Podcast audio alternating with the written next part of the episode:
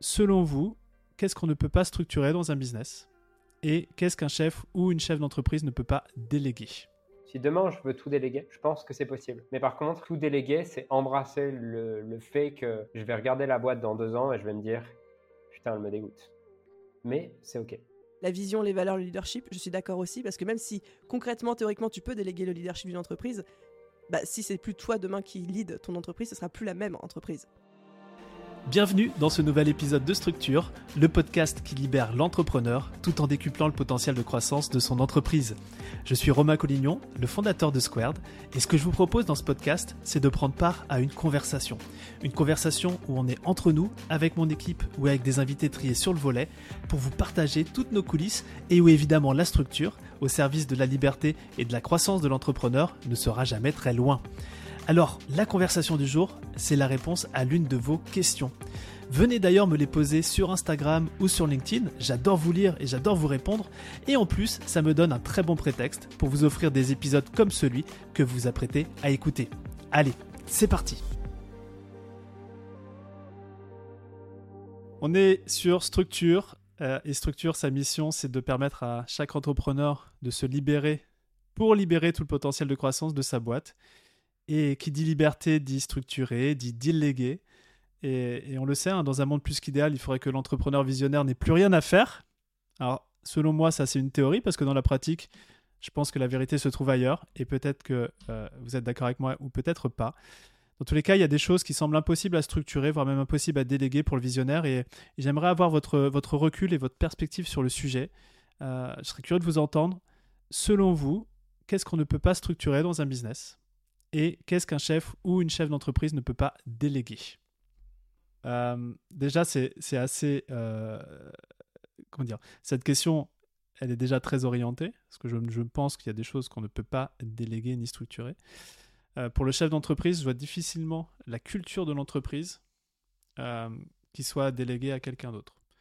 Pour moi, le chef d'entreprise, le visionnaire, il est, il est garant de la vision, de là où on emmène la boîte, c'est aussi pour ça que c'est un entrepreneur visionnaire. Et aussi euh, de, la mission. Généralement, la mission de la boîte, elle émane aussi beaucoup de la, mission de l'entrepreneur et des valeurs.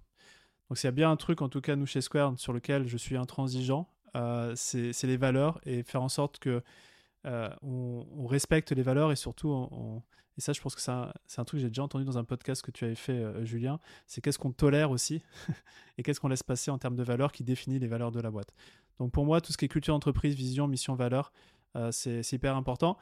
Je pense aussi que ce qui est difficilement délégable en partie, c'est le leadership, même si on peut avoir des membres dans l'équipe qui, sont des leaders euh, pour, euh, pour la boîte. Et on en a parlé dans un précédent épisode, leadership, ça ne veut pas forcément dire être le gars ou la nana devant avec le drapeau, suivez-moi, mais c'est quel leadership on incarne. Et je pense que s'il n'y a pas de leadership, c'est compliqué. Et puis déjà, je vais m'arrêter là. Je vais vous passer la balle. Escaline, tu veux, tu veux prendre la suite pour toi? Euh, Je t'avoue que quand j'ai lu ta question, Romain, de euh, dans un monde plus qu'idéal, il faudrait qu'un entrepreneur visionnaire n'ait plus rien à faire. En fait, moi, je suis pas du tout d'accord avec ça. La première réaction qui m'est venue, c'était un peu épidermique derrière. C'était en mode, bah non.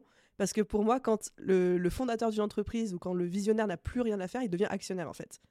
Genre, t'es au board, t'es sur la, le banc de touche, limite, tu, tu mets le, le, flux de trésor, mais du coup, es, pour moi, t'es plus visionnaire de ton business si tu n'y fais plus rien. Non, non, je suis d'accord, tu, viens de, tu viens de chairman, et, et, quand bien même, je pense que le chairman, il est là pour impulser aussi euh, des, des, des, directions, mais euh, ok, je pense que c'est un autre, un autre débat et je l'entends. Voilà.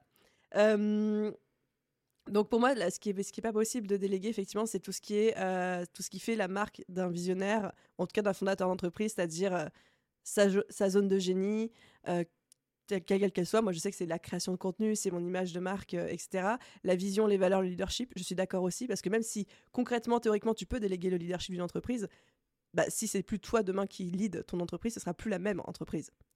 Je veux dire, à partir du moment où tu es, aussi remplaçable, pareil, pareil pour Julien.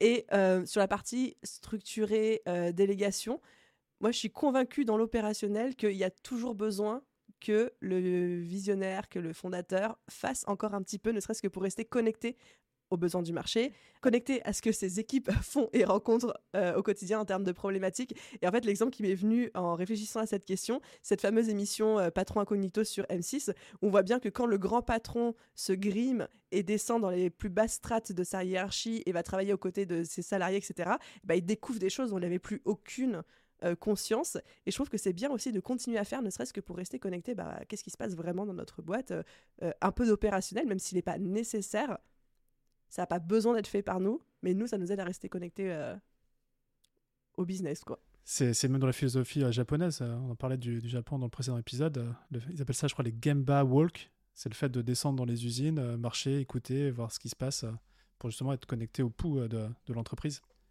Et toi, toi Julien, t'en penses quoi? Est-ce qu'on peut tout déléguer en tant que chef d'entreprise? Moi, je pense que oui. je pense que oui, puisque vous avez dit non, donc je suis obligé de dire oui. Euh, euh... non, je pense que oui, à partir du moment où tu es vraiment OK avec le fait de plus décider de la direction. C'est-à-dire que, je te donne un exemple, en 2022, euh, mi-2022, j'ai dit, j'ai dit à l'équipe, je me casse, j'en ai ras le cul, donc voilà, ce sera plus moi le, le CEO.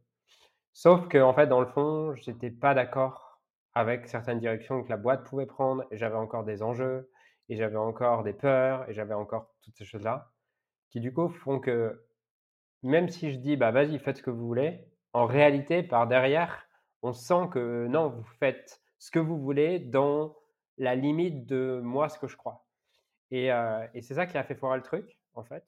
Euh, et c'est ma grosse leçon, c'est que si demain je veux tout déléguer, je pense que c'est possible.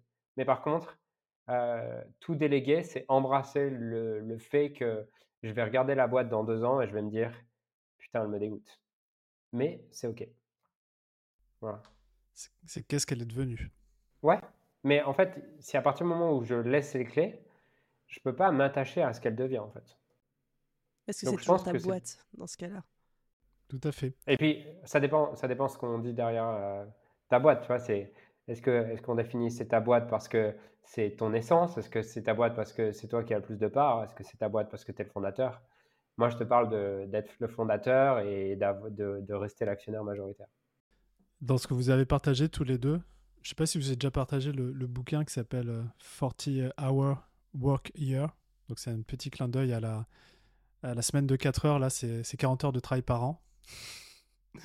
qui, est, qui est comment justement euh, tous les principes qui sont nécessaires pour qu'un fondateur CEO qui bosse euh, à plein temps sur l'entreprise puisse justement s'extraire, euh, placer un CEO à sa place et prendre ce rôle d'actionnaire majoritaire, comme, tu le, comme vous le soulignez. Et, et en fait, bah, on se rend compte que les, 40 heures qui sont passées dans l'année sont là justement pour indiquer la direction. Donc c'est assez marrant ce que, ce que tu dis, Julien, c'est que je pense que si on, si on, se met sur le banc de touche à être l'actionnaire, euh, si on veut, si on veut euh, s'assurer que la boîte ne ressemble pas à une chimère et, euh, qu'on soit aussi fier 2, 3 ans, 10 ans après de, de ce qu'elle est devenue, il y a quand même un petit peu de temps et de focus à mettre en place sur l'année. Ça représente 40 heures. Ça va. Même si je. Dans la théorie, je trouve ça bien, mais je ne crois pas que ça marche dans la réalité. Parce qu'en fait, je crois que si tu laisses vraiment les clés aux gens, ben, il faut que tu leur laisses aussi déployer leur talent, leur vision. Et si tu contrôles la vision en disant allez les gars, travaillez, en fait, moi je crois que ça marche pas. Donc, à mon avis, c'est un bon livre sur un concept marketing. J'aimerais bien le voir dans la réalité. On va le tester. On va le, tester dans le Mastermind 78. On va voir, on va voir tout ça. Eh bien, écoutez, euh, j'ai le sentiment qu'on vient de, clôturer euh, un épisode, mais surtout une série d'épisodes euh, plus qu'enrichissant et, et, exaltant sur ce mois de janvier.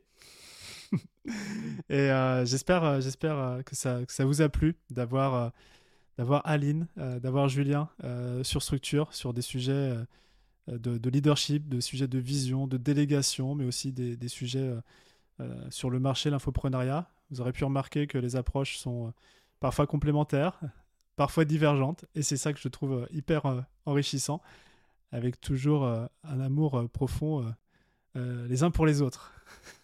Ouais. Moi, moi, je tiens à féliciter quand même Aline, que j'ai trouvé exceptionnelle dans ces huit épisodes, de par à la qualité et la pertinence de tous les conseils qu'elle a donnés. Quoi. je conseille vraiment de réécouter chacun des conseils qu'elle a donnés. Non, non, franchement, je trouve que c'est toujours hyper intéressant euh, d'avoir trois points de vue différents, surtout quand ils sont aussi complémentaires. Et, euh, et euh, ouais, ça offre, ça offre vraiment trois angles de vue, mais moi j'ai pris plein de notes de mon côté. Donc merci à tous les deux pour ça. Ah, merci, merci aussi à vous deux. Et puis, et puis on se dit à très très bientôt.